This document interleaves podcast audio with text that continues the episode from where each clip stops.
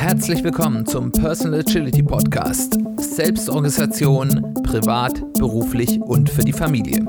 Ich bin Simon Kleiber.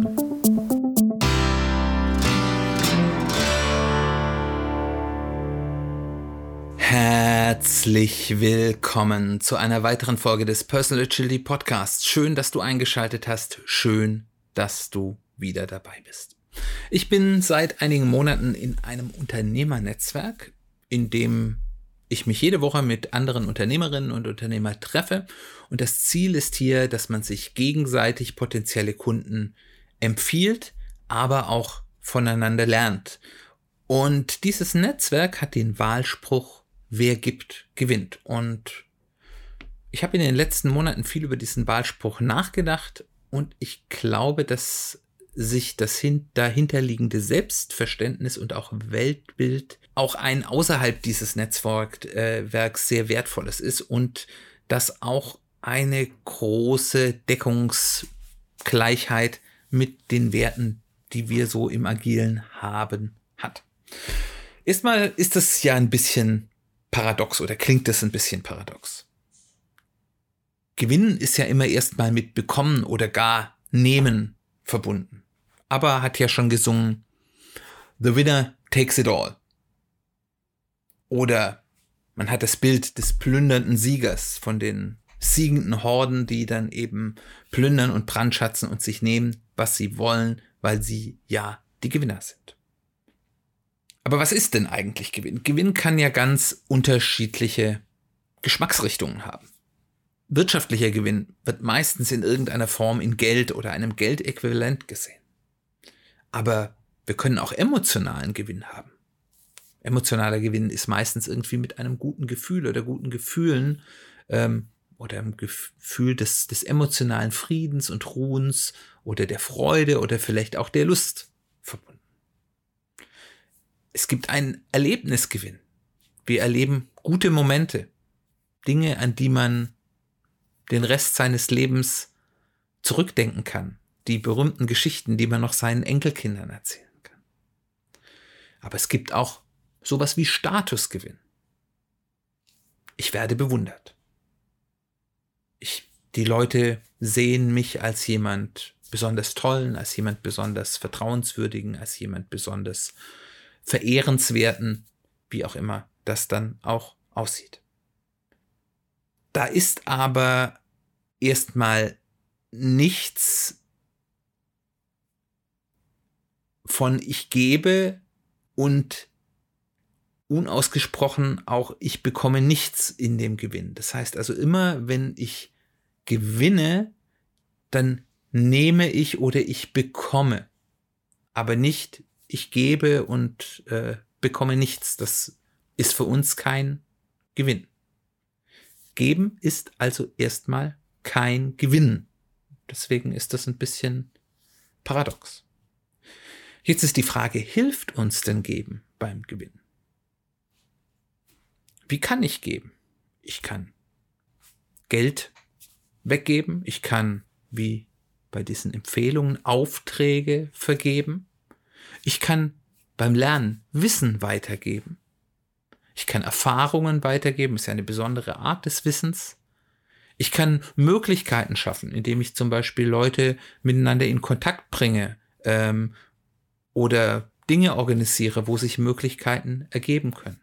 Aber ich kann auch emotional unterstützen. Das ist ja häufig, also gerade jetzt unter Unternehmern ist man ja häufig ein bisschen alleine. Das gehört zum Unternehmenleben dazu. Und wenn man dort Menschen hat, die einen emotional unterstützen dabei, ist das sehr, sehr wertvoll. Kann das mir all dieses geben, dabei helfen, meine eigenen Ziele zu erreichen?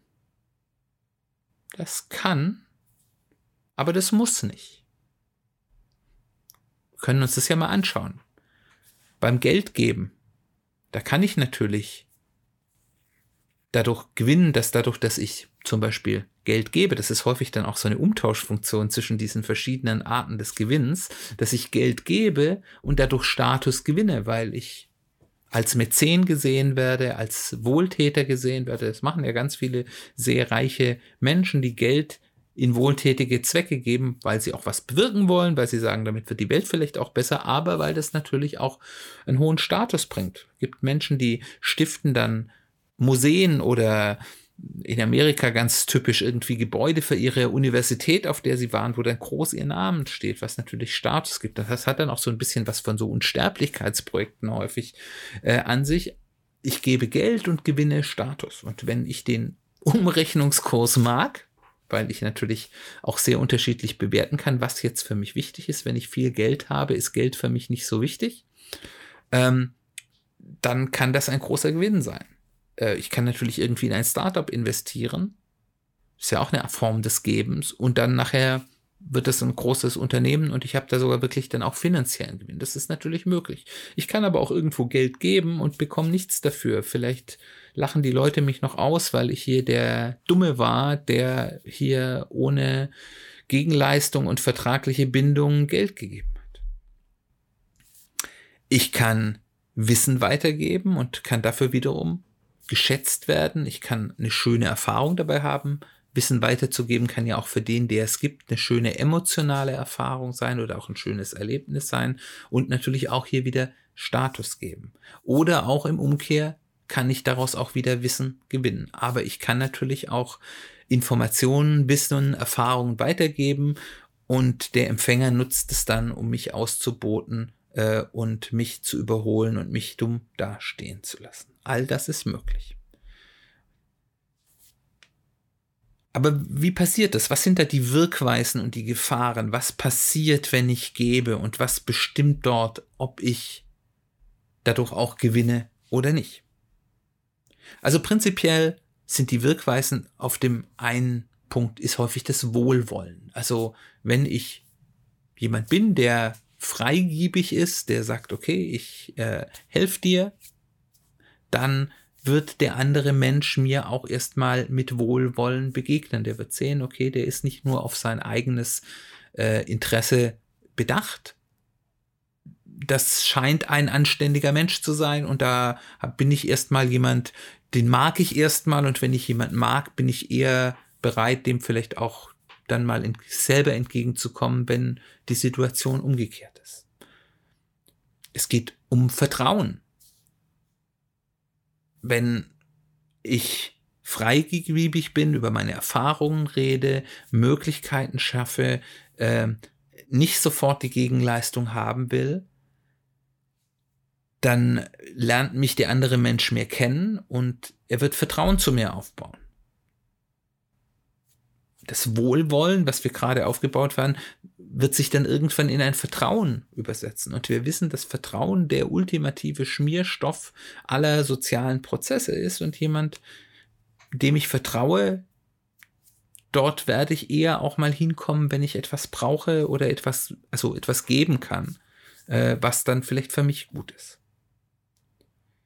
Und es gibt natürlich den, den Reziprozitätsbias, also den, das, die Funktion oder Missfunktion in unserem menschlichen Denken, die aus unserer evolutionären Prägung als soziales Wesen kommt, dass ich eben das Wohlwollen anderer Menschen brauche, um zu überleben, ist, dass wenn mir jemand etwas gibt, ich gerne zurückgeben will.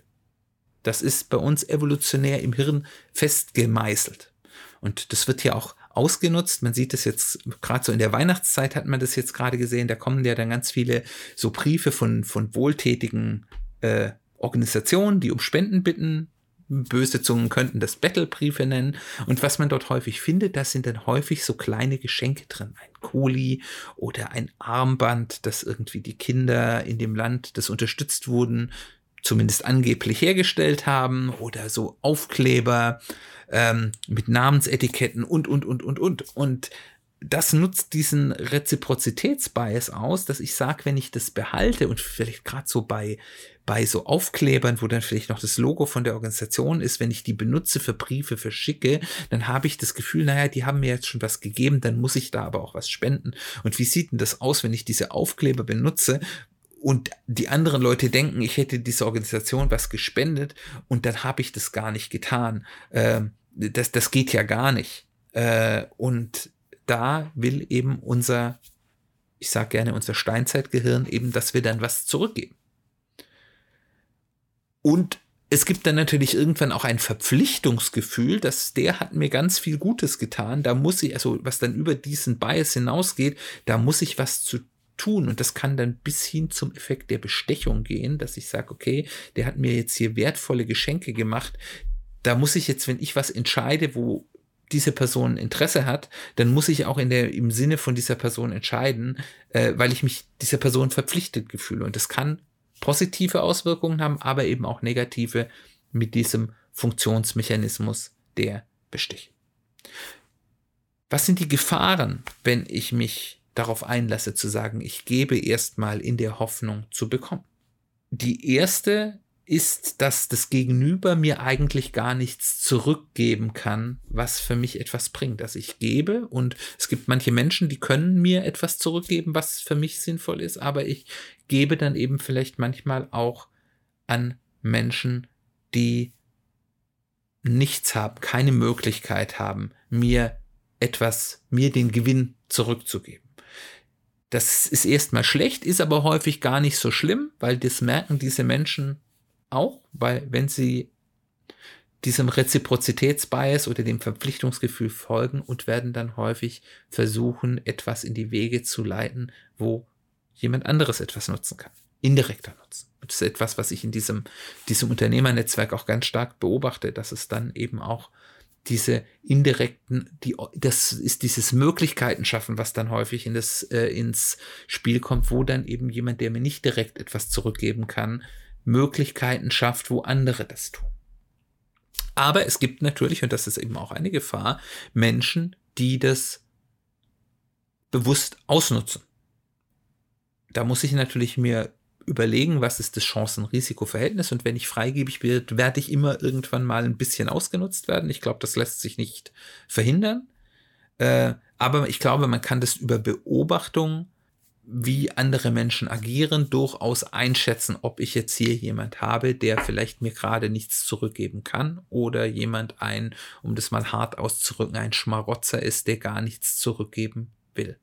Und man muss natürlich selbst auch aufpassen, dass man da nicht in diesen Helferkomplex verfällt, wo man denkt, ich muss immer der sein, der hilft. Und das ohne Rücksicht auf das eigene Wohl zu tun und eben auch dieses, bringt das für mich irgendwann auch irgendwas, aus dem Auge verliere. Und es gibt leider ganz viele Menschen, die in diesem Helferkomplex feststecken. Jetzt haben wir uns diese Wirkweisen und die Gefahren angeschaut und jetzt ist die Frage, wie führt denn das Geben zum Gewinn? Und wir können da mal so ein paar Beispiele anhand dieser Wirkweisen auseinandernehmen. Also, Wohlwollen.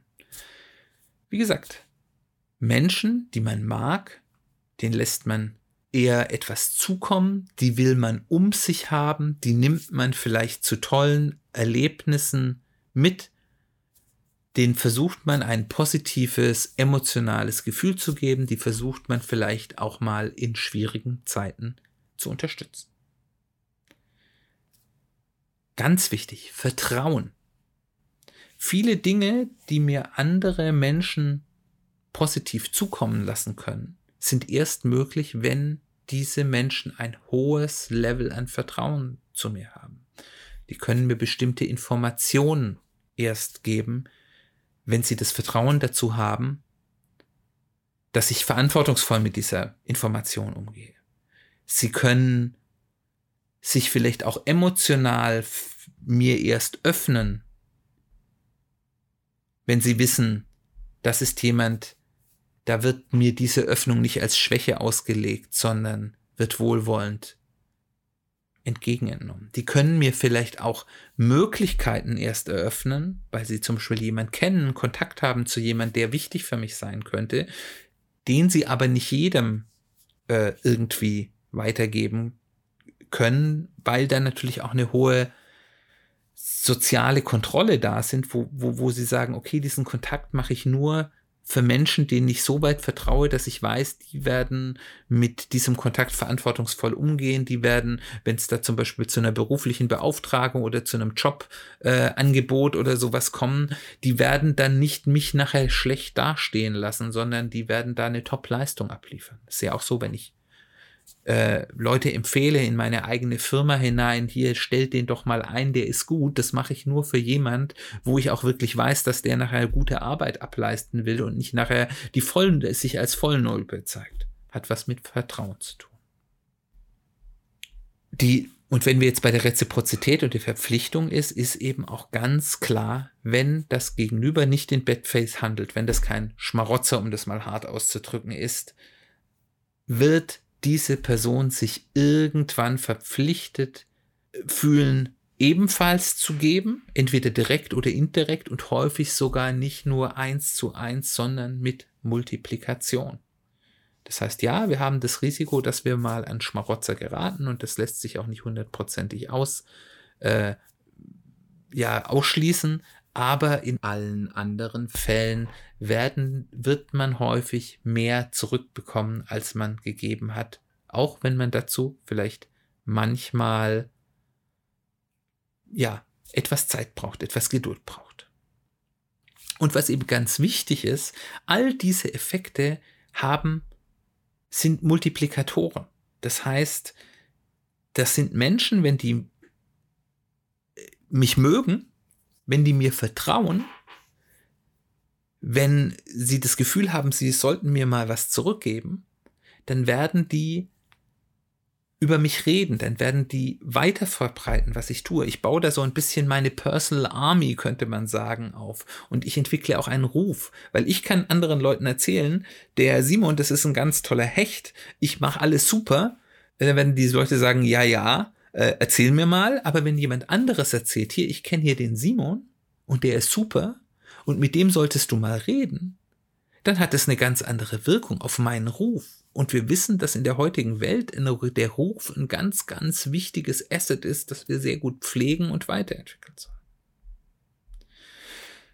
Last but not least, Gewinn ist vielschichtig. Und hier, ich habe ja vorher schon mal ein bisschen ein paar Optionen gemacht, wie Gewinn aussehen kann. Und je breiter ich für mich Gewinn definiere, umso mehr profitiert man vom Geben. Wenn ich Gewinn nur als Geld definiere, dann wird alles häufig sehr schnell sehr transaktional. Und dann ist sicherlich immer die Frage, ist denn das Geben jetzt wirklich, hat es meinen Return of, äh, on Investment, der positiv ist, äh, was habe ich für eine Renditeerwartung, wird das alles sehr, sehr schnell transaktional und dann wird mir das Geben schwerer fallen. Wenn ich es breiter sehe und ich dann häufig dieses häufig stark zurückkommende, schnell zurückkommende sehe, dass ich eben auch emotionalen Gewinn habe, dass ich Erlebnisse erziele, dass ich vielleicht auch einen Statusgewinn habe, dann, äh, dann lohnt sich das Geben umso mehr, weil eben Geben häufig auch zum Umtauschen des einen Gewinns in den anderen Gewinn führt und je nachdem, wie ich verschiedene Arten von Gewinn für mich persönlich bewerte. Und anders als bei Geld gibt es da eben keinen festen Umrechnungskurs, sondern der ist sehr, sehr subjektiv und persönlich, kann ich viel mehr und viel schneller etwas davon mitgeben.